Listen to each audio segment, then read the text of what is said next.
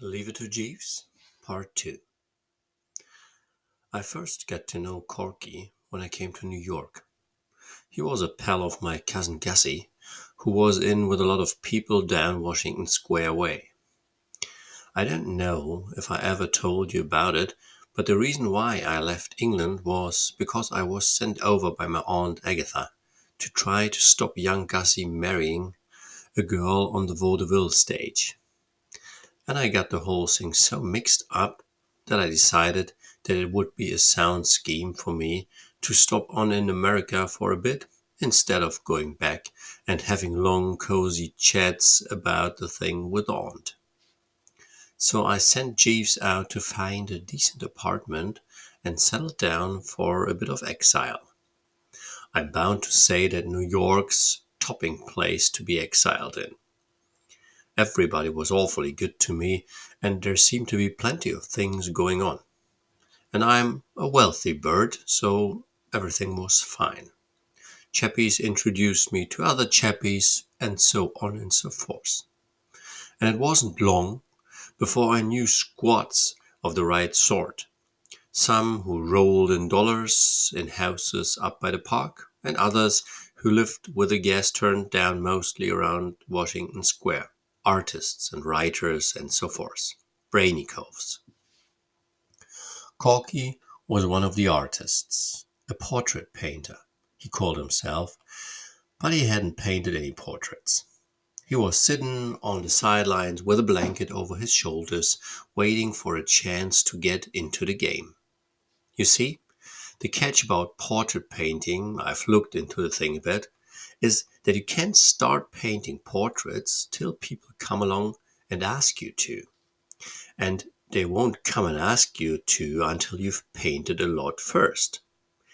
This makes it kind of difficult for a chappie.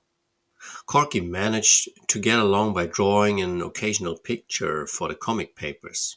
He had rather a gift for funny stuff when he got a good idea, and doing bedsteads and chairs and things for the advertisements.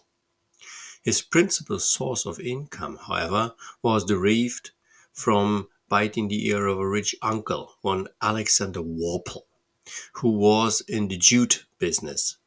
I'm a bit foggy as to what jute is, but it's apparently something the populace is pretty keen on for Mr. Worple had made quite an indecently large stack of money out of it.